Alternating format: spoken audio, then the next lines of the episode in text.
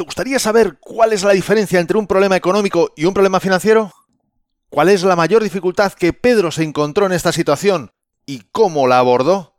Pues estas y otras cuestiones más nos las desvela Pedro Rojas en este episodio 71. Así que, sin más demora, 3, 2, 1, comenzamos. Esto es Código Emprendedor, donde te desvelamos cuáles son las habilidades que impactan en los negocios de éxito. Contigo, Fernando Álvarez.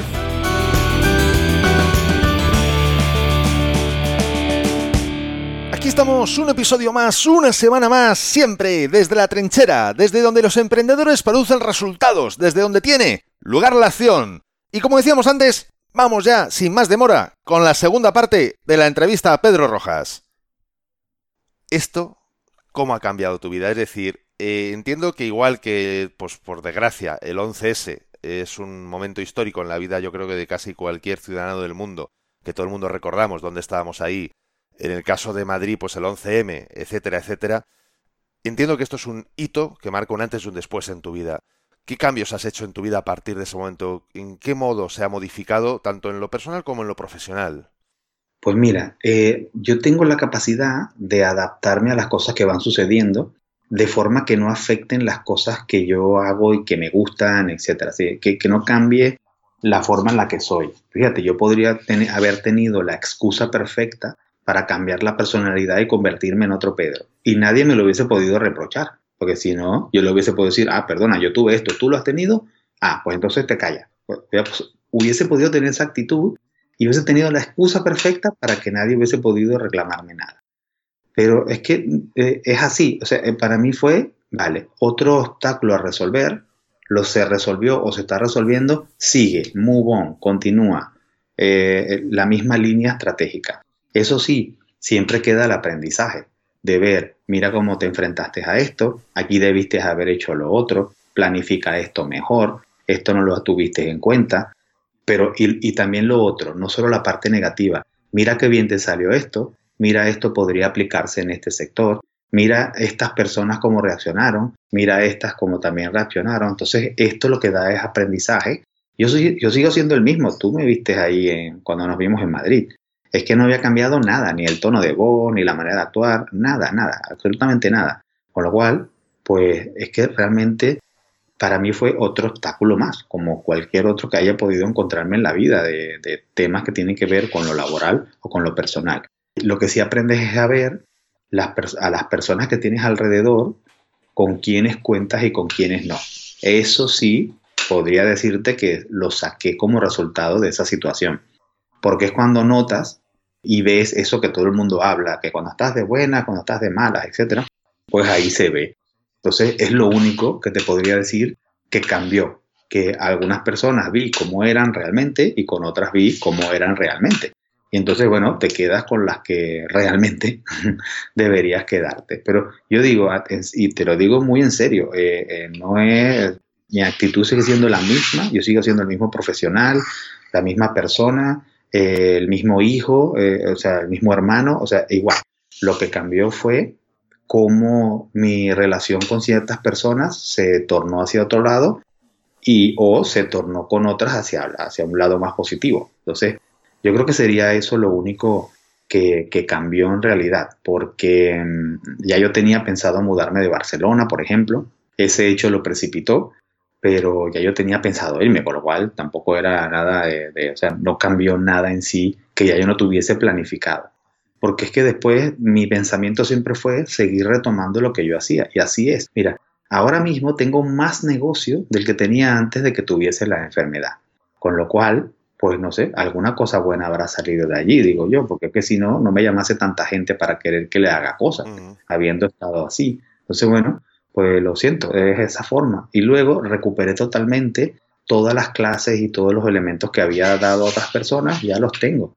A las personas dijeron, sí, muy bien, me gustó mucho este chico, pero tú vienes el año que viene, ah, vale, fenomenal. Eh, pues eso, y más, más. O sea, cada vez tengo más universidades y escuelas de negocio que quieren que yo dé clases o que quieren que yo intervenga eh, en lo que sea. Con lo cual, eso es satisfactorio, porque quiere decir que aunque hubo un bajón, estuvo bien planificado y el bajón no afectó ni mermó en la capacidad económica. Y hay algo importante que aprovecho para comentar a las personas que están escuchando, porque hay personas que no saben diferenciar lo que es eh, un problema económico de un problema financiero. Entonces, eh, y es algo muy sencillo que puede aportar para una persona que no tiene que saber de finanzas, pueda entenderlo y saber cómo manejarse en situaciones, no necesariamente como estas, pero sí similares. Fíjate, un, problema económico eh, es el grave porque es cuando dejas de generar ingresos realmente o cuando tu capacidad para generar ingresos queda mermada de una manera en la que vas a tener problemas financieros y económicos.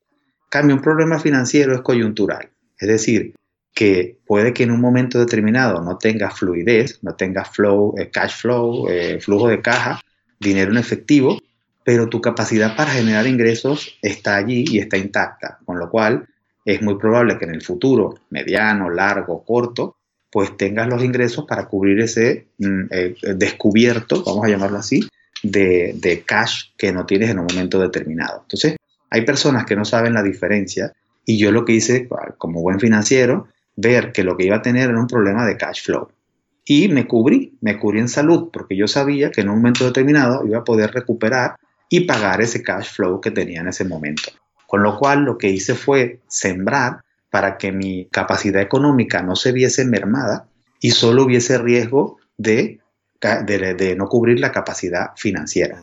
Entonces, eso es, eso es importante porque hay muchas personas que al confundirse, pues entonces eh, lo que hacen es atacar a la capacidad económica en lugar de dejar al descubierto para poder cubrir con la capacidad económica después lo que haya pasado con el problema financiero. Entonces, es simplemente eso, hacer un punto aquí de inflexión para que la gente sepa que lo importante es saber si en el futuro tú puedes generar ingresos, entonces eh, intenta cubrir tu descubierto financiero en la actualidad sabiendo que tienes la confianza de, poder seguir haciéndolo en el futuro. Entonces, prácticamente fue lo que hice. Sí, entiendo que ahí lo que, por llevarlo a, un punto, digamos, más, a lo mejor más claro, más concreto, entiendo que lo que te refieres es no de pedir créditos ni nada de eso, sino simplemente sembrar a nivel profesional para que en cuanto tú estuvieras recuperado pudieras nuevamente recuperar los trabajos, en consecuencia recuperar los ingresos y en consecuencia volver a cubrir ese bajón de, flujo de caja que, mencionabas, ¿no? Exactamente. Reduce los costes, eh, aumentas la productividad, mantienes el, cash flow eh, en un nivel estable, va a bajar, pero sabes que está estable. Y luego sabes que tienes las diferentes herramientas económicas que si en el momento dado hace falta, como tarjetas de crédito, etcétera, pues las puedes utilizar esperando que cuando haya eh, la recuperación tu propio eh, elemento económico que te mantiene y sostiene, pues haga que eso eh, dé una vuelta y se recupere, que fue exactamente como pasó. Antes de continuar, quiero recordarte que este episodio de Código Emprendedor ha llegado a ti gracias a desde donde podrás encontrar muchas más técnicas, estrategias y trucos para mejorar tus habilidades profesionales y llevar tu negocio mucho más lejos. Y volviendo a los cambios de la vida, a ver, hay algunos cambios que sé que has hecho porque los has mencionado antes. El hecho, por ejemplo, de la, de la alimentación. Es decir, que has modificado tu dieta. ¿Ha habido más cambios en esta línea? Por ejemplo, el número de horas que trabajas, ¿lo has modificado? ¿El respeto de las partes de ocio se han modificado? Es decir, ¿qué, aspectos a lo mejor más sutiles, ¿no? Pero, pero que han sido. Una pregunta, pero ¿sabes qué pasa? Que fíjate por qué no lo entendí, porque para mí no fue una modificación, sino que fue una optimización. Entonces, como lo que hubo no fue un cambio, sino una mejora, mm. mi cerebro no interpretó la palabra cambio como tal.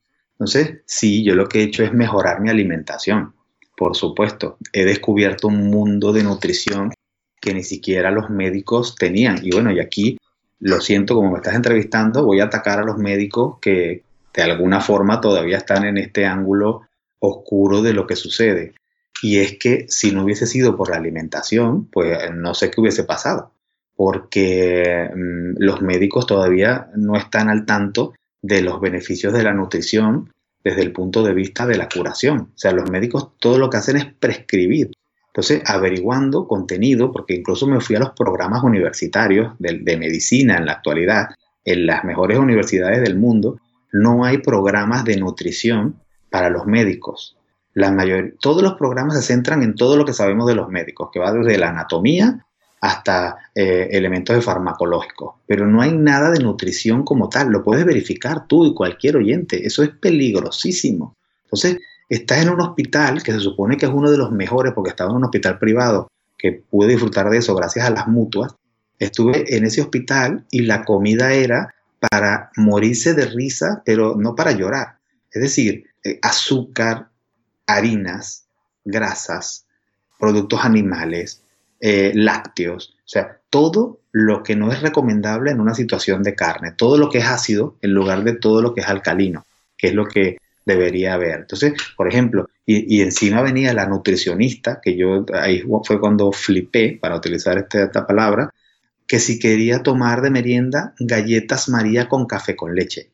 ¿Cómo? O sea, yo necesito tomarme una naranja, una manzana. O sea, ¿qué me estás contando? Y naranjas y manzanas, ay, que tengo cáncer. O sea, ¿qué, qué me cuenta? Entonces, bueno, ahí fue cuando di la vuelta y mejoré y optimicé la manera en la que como. Y la he mantenido desde entonces. Con lo cual, yo ahora mismo, mira, me estoy tomando un té. Justo estoy hablando contigo, me estoy tomando un té que además es una combinación que recomiendo, que es té verde con té de tomillo con una solución de alcachofa que se vende en gotero. Esos tres te limpian los principales órganos que ayudan a mantener limpio el cuerpo, con lo cual es otro de los, eh, digamos así, hábitos que tomé desde allí, pero no fue un cambio, para mí fue una optimización, que realmente yo consumía estos alimentos, pero no en la proporción en la que debía hacerlo y no eliminaba alimentos que tenía que haber eliminado. Y en relación a las horas, pues mira, fíjate, sí ha cambiado, pero no ha cambiado tanto, porque yo tengo una ventaja, y es que a mí me gusta mi trabajo. Entonces, cuando a mí alguien me dice que vaya a dar una clase en una universidad, yo no digo, ay, qué chungo, tengo que estar tres horas ahí, vaya, ostras, podría haber ido al cine. No, yo voy a la universidad y la paso pipa, la paso fenomenal con estos chicos enseñándoles cosas. Entonces, de hecho, me llena de energía salir de la clase sabiendo que estuvieron satisfechos. Entonces, no sé, yo soy un surfista de mi profesión y cuando estoy en la ola, pues me siento mejor que cuando estoy en la playa. Entonces, es así. Entonces, para mí no es un cambio como tal, sino es eh, como volver de nuevo a la dinámica. Y lo que sí he hecho es, que es lo que siempre hago, optimizar mi propio calendario. Entonces, la idea es esa, mira, es organizarse, como te he dicho, es adaptación, organización, gestión, todo está dentro del mismo ángulo. Y esa manera de llevar las cosas, pues te permite también llevar las tuyas, organizarte una agenda, tener tiempo para todo. Entonces, bueno, de allí salen eh, eh, que puedas vivir de, de, ser autónomo, porque es que si no, ¿cómo haces de otro modo? Sí, sí, no, totalmente. ¿Hubo un cambio o una modificación, por no llamarlo cambio, como decías antes, eh, una modificación de cómo veías el futuro a partir de ese momento. Es decir, ¿hubo algún momento en el que te replanteaste parte, al menos, no digo todo, pero parte de tu futuro? ¿O realmente, bueno, más o menos una continuó todo más o menos igual? Pues mira, eh, sí, claro, en un momento determinado dices, bueno, mira, aquí hay dos caminos, si pasa esto y si pasa lo otro. Y lo que hice fue tomar medidas para si pasaba una cosa que yo no tenía prevista o no quería que pasase, pues estuviese todo arreglado, que son los temas de papeles, documentos, etcétera, para que eh, las personas que están conmigo pues no tuviesen ningún problema en reclamar lo que tuviesen que reclamar. Eso por un lado. Pero por el otro, en realidad no, porque al, ser autónomo también eres autónomo en todos los demás. Lo único sería, bueno, déjame ver qué tengo que cerrar para que no quede allí esto sin cerrarse, pero como nosotros vamos haciendo, como vamos viendo, porque esa es la vida del autónomo, o sea, yo no sé el año que viene qué clientes voy a tener, con lo cual, pues yo sé cuáles tengo hoy, pero no sé cuáles voy a tener el año que viene, que eso es muy fácil para el que trabaja por cuenta ajena, que el año que viene está en el mismo trabajo a menos que lo echen, pero si no, es el mismo aburrimiento del mismo trabajo, con lo cual yo no tenía esa sensación de que iba a cambiar algo, etcétera, a menos que tuviese que cambiar por los mismos motivos por los que estaba allí. Pero como dije, yo dije, mira, eh, yo eh, sigo este camino y veo qué es lo que puedo hacer. Para mí era otro trabajo más, eh, luchar contra esto. Y así fue como lo afronté. O sea, como, es como si hubiese tenido un cliente nuevo que era más difícil que los demás. Entonces era ver cómo lo enfrentaba desde todos los enfoques que, que he aprendido en la vida y en la profesión. Con lo cual, sí, eh, ese podría ser el replanteamiento que se me pasó por la cabeza. Pero ya lo sé que, muchas personas, porque lo vi en el propio hospital, o sea, mira, yo, yo estaba en el hospital y las enfermeras no se podían creer por qué yo disfrutaba mi televisión de la habitación y me reía de los chistes de lo que estaba viendo en, el, la televisión, cuando en el resto de las habitaciones todo eran caras tristes de la misma planta, porque tengo una planta oncológica ahí montada. Entonces, eh, no se lo podían creer, pues, este chico, ¿qué le pasa? Parece que estuviese aquí pasando una gripe. Entonces es eso, eh, yo salía a caminar, hacía bromas con los demás, eh, o sea, no sé, es que es distinto, ¿no? Yo veía gente sufriendo, sufriendo mucho allí, pero mucho que no te lo puedes ni imaginar, que a veces te despertaban a la mitad de la noche de lo que sufrían. Pero bueno, cada quien lo lleva como lo lleva, yo lo siento, yo lo llevo así. Entonces, eh, por eso digo que yo sé que tú estás rascando ahí a ver qué cambio puede haber, pero el cambio es, es conductual, depende de tu conducta lo que vaya a cambiar. Entonces, si tú te adaptas rápido y, adaptarse significa aceptar la situación, ahora qué hago, entonces pasa. Te doy anécdotas. Ahí tenían que colocarme cada semana con una aguja de elefante eh, donde pinchaban la médula directamente desde la espalda para meter quimio directamente allí, en la médula ósea. Pues yo tenía una llamada de un cliente que, al que estaba asesorando y venía el médico y el cliente, yo le decía, mira, tengo que colgar porque me van a poner aquí. Me decía, no puedo esperar, te puedo esperar y no colgar porque es que no sé si me vaya a poder conectar por temas tecnológicos, técnicos. Y yo, bueno, como tú quieras. Y lo dejaba esperando allí mientras me hacían mi tratamiento y terminaban de hacérmelo y volví a coger el teléfono. O una señora de una que quería montar una agencia de, de viajes turísticos y fotográficos y que tenía que hablar conmigo. Y yo, bueno, hablemos por teléfono. No, que ella quería mostrarnos, no sé, unos bocetos, que no sé qué. Yo, mira, que estoy en un hospital, en una cama, conectado a quimio. Pero es que yo, bueno, tuve que decirle a la, tía que viniera a la habitación. Y recibí a un cliente en mi habitación de hospital conectado a la quimio. Es para morirse de risa. Y me pagó en efectivo en un sobre. Lo siento por Hacienda si me está escuchando, pero es eso. que, a ver, una cosa es que en las teles salga, el tema del dinero en los sobres, eso no significa que no se esté declarando, no se pueda declarar. Es decir, es pago en metálico. Eso sigue siendo todavía una forma legal de pago. De que hubo factura, hubo factura, pero me pagó un sobre. Sí, bueno.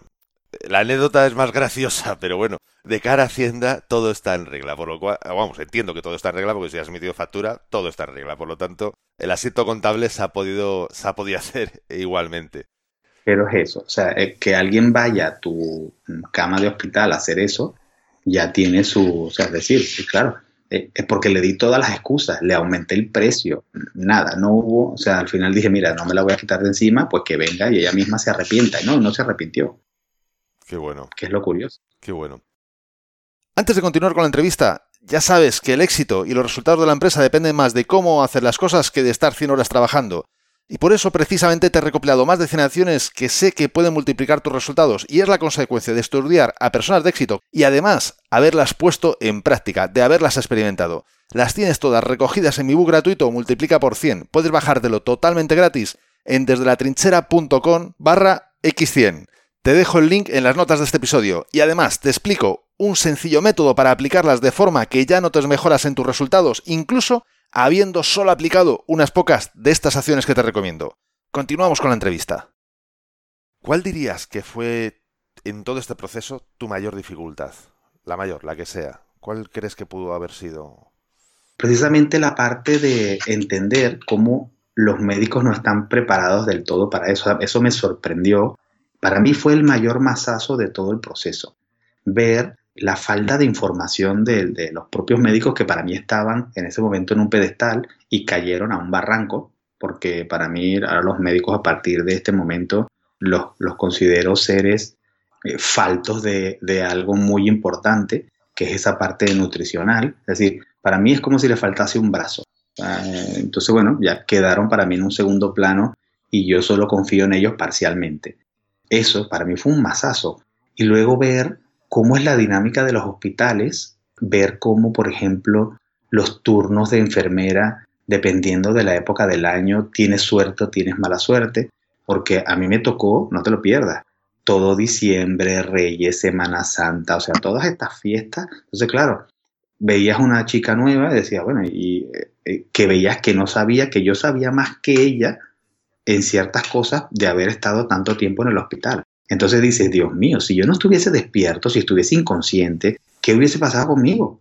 Esta chica sí cometiendo un error de este tipo, claro, porque es Semana Santa, entonces las que saben se van y dejan a las, lo que llaman aquí, a las pringuis, que tienen un conocimiento pero no lo tienen todo. Entonces, yo digo, perdón, estás en una planta de oncología, esto es muy delicado, no tengo una pierna rota.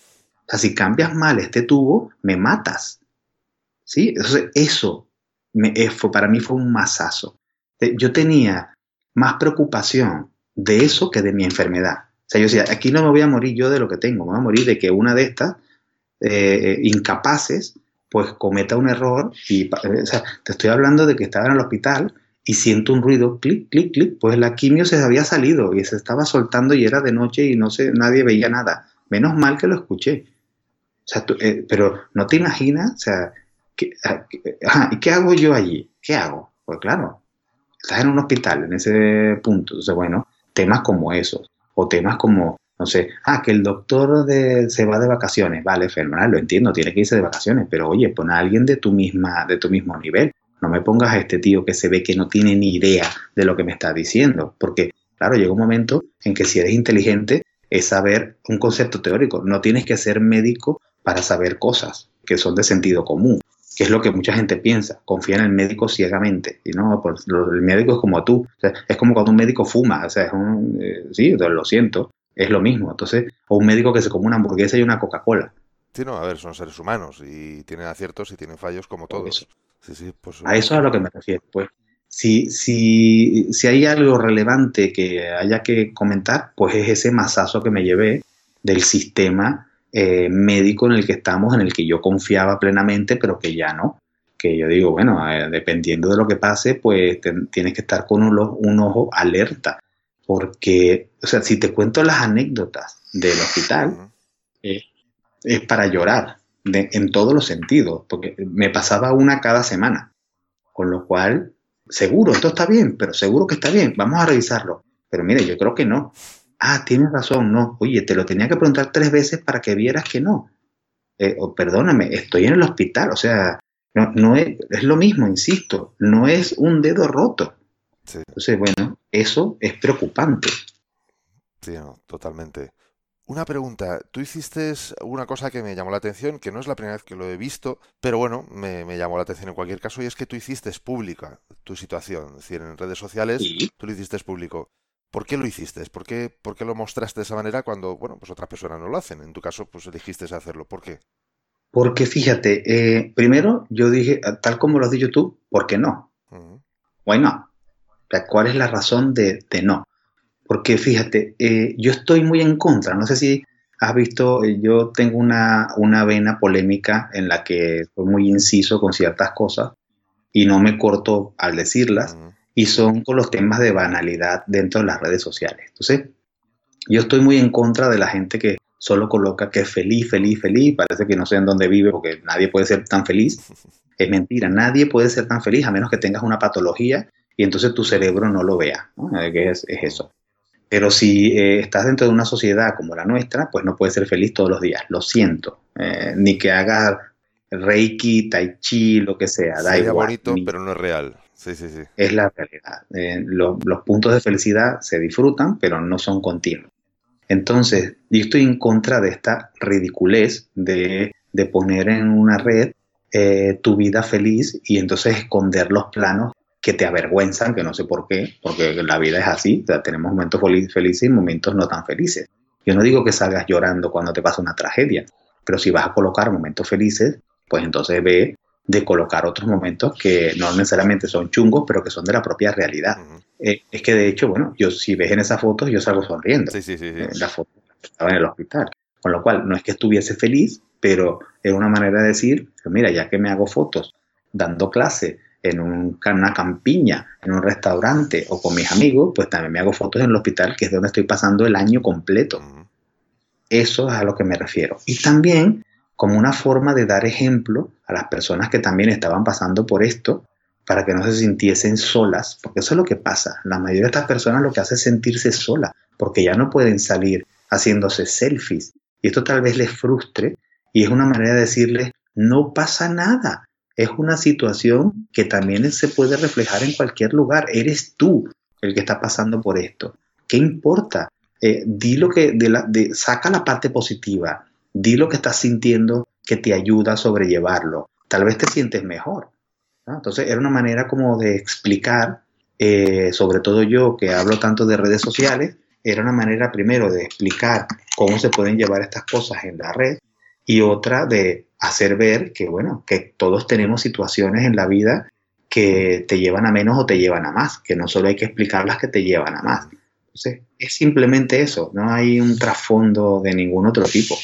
Así que esa era la razón. ¿Y te afectó de manera positiva o negativa el hacerlo público? Quiero decir, una cosa es lo que tú comunicas, que eso pues, ya no lo has comentado, pero claro, otra cosa distinta es la reacción de la gente, porque ah, como tú bien dijiste antes, hay quien reacciona positivo, bien negativo, quien no reacciona. ¿Cómo te afectó esto? ¿Fue positivo? ¿Fue negativo? Pues mira, sería? realmente, como no fue planificado, sino que yo igual lo iba a hacer porque es mi naturaleza, o sea, no es que yo dije, déjame ver, lo hago, no lo hago, me decido, no, no fue eso. Es simplemente, pues ya está, eh, yo me hago fotos, pues ahora estoy en esta situación, me la hago también. Entonces, lo que hago es caracterizarla, que es mi estilo. Yo no hago una foto y ya está. Yo utilizo la estética, la perspectiva y otros elementos, pues lo mismo hice allí. Entonces, no es que haya sido algo como un momento relevante, que, eh, no, eh, tampoco fue superfluo, pero fue en la misma dinámica, dentro de su connotación, por supuesto que tiene una connotación, pero no fue buscando un fin, sino simplemente mostrando cosas normales que me estaban pasando en ese momento, porque en ese momento era mi normalidad. Entonces, es eso. Que la gente, claro, por supuesto, la gente reacciona de una forma y la mayoría pues te da ánimos, apoyo, había gente que no sabía, eh, etc. Entonces, eh, es eso, es simplemente contar la misma historia que cuentas todos los días sin dejar de, sin dejar de contarla porque es algo que, que te puede, no sé, porque la gente piensa que te puede avergonzar de estar enfermo. Si todos nos hemos enfermado alguna vez, solo que algunos lo hemos hecho de forma más grave y otros de forma más tenue, pero ya está. Sí, no, totalmente de acuerdo. Y una pregunta, ¿tus principios, tus valores han cambiado? Quiero decir, hay unos nuevos, han ido algunos que ya eran viejos, han cambiado de orden, ¿Cómo te ha afectado este sentido? Bueno, eh, realmente los principios y los valores no cambian. Estos principios, estos valores nacen, se arraigan cuando estás en tu etapa prepuber y es cuando te das cuenta de la diferencia que hay entre el bien y el mal. Y si has sabido tener unos padres, unos tutores y unos representantes que a su vez te han aportado esos valores y esos principios, pues esos se quedan contigo para siempre, no cambian. Lo que cambian son las situaciones eh, y en la manera de aplicarlos. Entonces, eso es lo que importa, que los valores realmente no cambiaron, eran los mismos que tenía yo. Entonces, yo tengo la, ventaja de haber tenido padres, tutores y, y, otras personas a mi alrededor durante esa etapa prepuber que me afianzaron valores y principios que son los que puedo mantener todavía y que mantendré por siempre y son los que siempre me han sacado de los apuros en los que he estado que al final es lo que importa, la manera en que lo afrontas, no lo que afrontas, sino la manera en que lo afrontas. Entonces, eso es lo que te hace ser una persona o ser otra.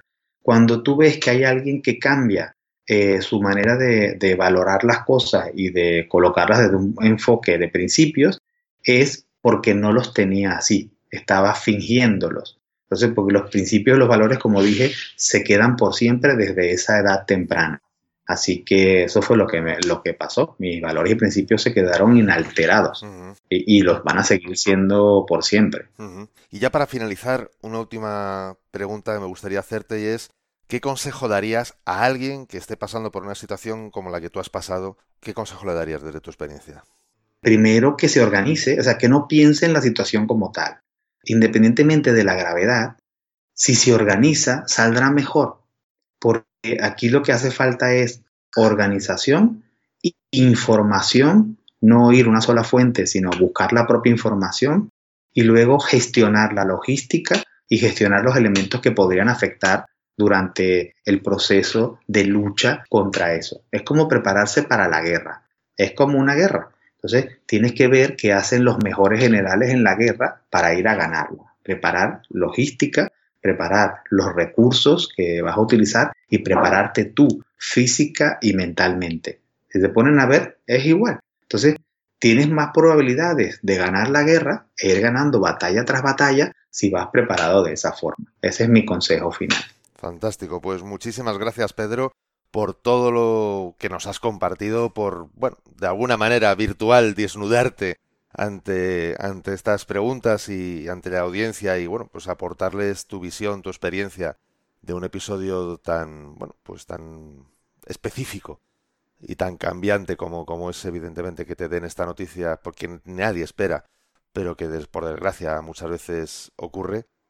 Y nada, encantado, lo que quieras cuando quieras, aquí nos tienes y siempre agradecido. Muchísimas gracias. Claro sí, Fernando, gracias a ti y bueno, gracias a los oyentes que han estado aquí pacientemente escuchando nuestro diálogo. Eh, a ellos eh, todo mi respeto y admiración por eso. Y bueno, ya saben dónde encontrarme. Mi nombre es Pedro Rojas y mi usuario en redes sociales arroba senior manager, con lo cual cualquier otra pregunta me la pueden hacer por allí. Y bueno, a ti Fernando, eh, nos quedan muchos años más de amistad y de contacto Así que ah, un hasta luego, contigo es un hasta luego porque seguramente nos seguiremos viendo y conversando. Siempre, siempre es un hasta, hasta luego y hasta pronto. Y por supuesto, claro que sí, tus datos de contacto estarán en las notas del episodio para que sea mucho más fácil localizarte. O sea, ah, eso, eso, va a estar ahí, no sé si lo mencioné antes, pero si no lo mencioné, lo menciono ahora. O sea que ahí, ahí siempre van a estar. Aparte, bueno, que es muy fácil. Pedro Rojas lo pones en Google y seguro que te encuentran muy rápido además. Sí, salgo de primero. Por eso, por eso, que no, no, no hay pérdida, no hay pérdida, no hay pérdida. Espero que ahora yo salga con la entrevista el segundo, detrás de ti se, se pueda ver la entrevista, pero vamos, si no, pues tampoco pasará nada. Un placer, Pedro, muchísimas gracias. Bueno, un fuerte abrazo. Hasta, luego. hasta ahora. Gracias. Pues hasta aquí esta entrevista con Pedro Rojas, que espero que te haya aportado tanto como lo hizo conmigo. Me encantará conocer tus comentarios y tus impresiones, que me las puedes dejar, como ya sabes siempre, en cualquiera de las redes en las que se publica este podcast, así como que en las notas del episodio, bueno, pues tienes una forma fácil y rápida de contactarme. Y entre tanto, me gustaría hablarte de qué va a tratar el próximo episodio de Código Emprendedor, porque va a tratar de conflictos en los equipos en la empresa. Y precisamente se basa en una experiencia que tuve en una empresa con la que estuve trabajando hace poco con una formación en la que, bueno, pues estaban prácticamente, digamos, que la empresa estaba dividida en dos partes, eh, los que apoyaban a un lado y los que se apoyaban en otro lado. Y la dirección quería, y me contrató en este caso porque quería ver cómo podía resolver ese conflicto para que, lógicamente, el rendimiento fuera mejor, el clima laboral no fuese el que estaba siendo, que desde luego no era nada agradable ni productivo, y por supuesto, bueno, pues pudieran seguir creciendo como lo habían hecho anteriormente, antes de que se produjera este conflicto. Así que en el próximo episodio no te lo pierdas porque ahí es donde te voy a desvelar cuáles son los problemas que ocurren cuando tienes este tipo de conflictos y qué es lo que yo hice y qué es lo que tú puedes hacer para mejorar este tipo de conflictos en tu empresa y que si te está pasando se resuelva y si no te está pasando, trabajes para evitarlo, para prevenirlo y que de esa forma todo vaya mucho más fluido hacia adelante, avanzando como siempre.